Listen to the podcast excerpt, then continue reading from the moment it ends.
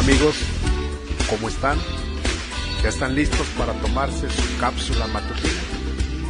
Para que puedan tener un día contagiosamente bendecidos.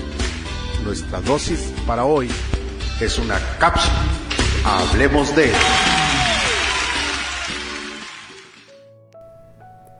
La iniciativa de Dios. Nuestra charla de hoy está basada en Josué capítulo 24 versos 2 y 3. Y dijo Josué a todo el pueblo, Así dice Jehová, Dios de Israel, vuestros padres habitaron antiguamente al otro lado del río, esto es Taré, padre de Abraham y de Nacor, y servían a dioses extraños.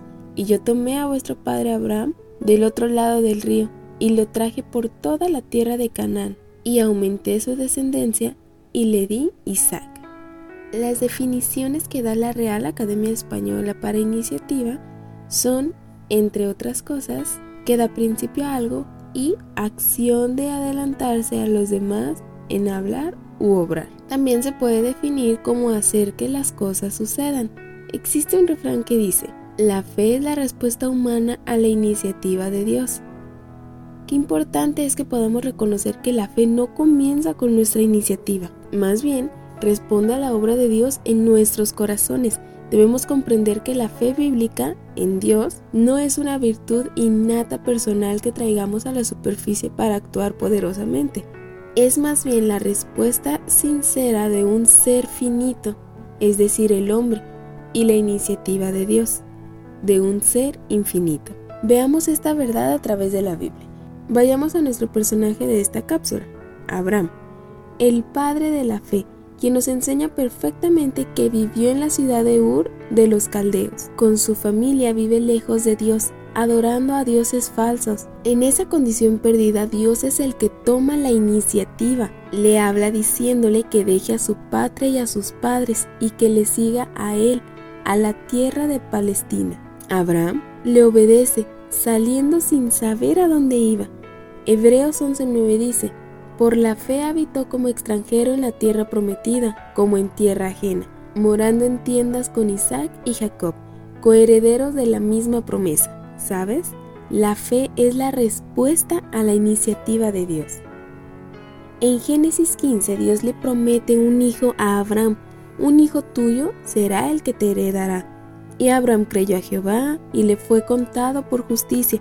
Por supuesto la idea no fue de Abraham. No fue él quien dijo, ahora voy a demostrar al mundo mi grande fe, aunque tengo casi 100 años y Sara es estéril. Le voy a decir a Dios que me dé un hijo. La iniciativa vino de Dios. Abraham, al oír la promesa de Dios, puso fe en Dios. No en sí mismo, tampoco en Sara. A los 100 años, cuando toda esperanza natural se había perdido, milagrosamente tuvo a su hijo Isaac. Todo fue de Dios. Abraham y Sara eran demasiado viejos, pero como Dios había hecho la promesa, la fe de Abraham no se debilitó. Puso su fe en Dios plenamente convencido de que Dios tiene el poder para cumplir lo que promete. Así podemos ir a través de la Biblia. Escoge cualquier héroe de la fe y veremos que cada uno actuó en respuesta a la iniciativa de Dios. No fue Noé el que pensó en hacer un arca para salvar de un diluvio a su familia y un par de animales de cada especie. Este fue un plan de Dios. La Biblia nos enseña que Dios fue el que tomó la iniciativa del arca. Lo vemos en Génesis 6. Dios le dijo una sola vez a Noé. Noé creyó lo que Dios le dijo en un lugar totalmente inapropiado, pues allí no había ríos, ni lagos, ni mar. Pero Noé creyó y actuó porque Dios se lo había ordenado. Allí donde todo parecía contradecir al plan de Dios, Noé comenzó a construir un arca y trabajó por 120 años en los cuales la gente se burlaba de él. Pero asómbrate, durante esos 120 años no oyó nuevos mensajes de parte de Dios, pero su fe no flaqueó, porque al cumplirse los 120 años tal como Dios le había dicho, llegó el diluvio quiero concluir.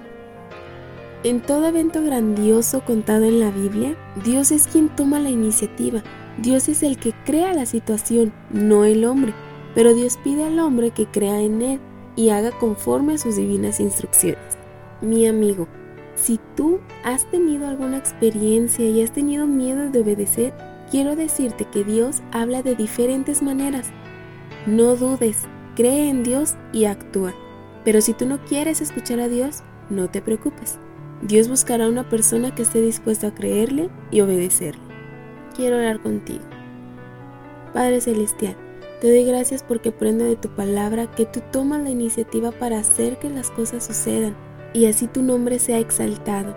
Gracias Padre porque cuando tú quieres hacer un milagro solo pides que seamos obedientes y pongamos nuestra fe en ti porque tú lo vas a hacer. Padre, ayúdanos a ser sensibles a tu voz y a ser obedientes para hacer lo que nos pides que hagamos poniendo nuestra fe en ti. Gracias Señor, en el nombre de Jesús. Amén.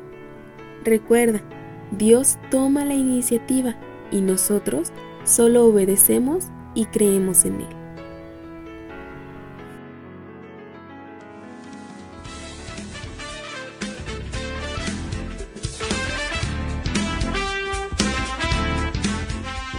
Si tienes algún comentario, me puedes escribir a los correos cca.campustala.gmail.com. Nos vemos en la siguiente cápsula. Hablemos de...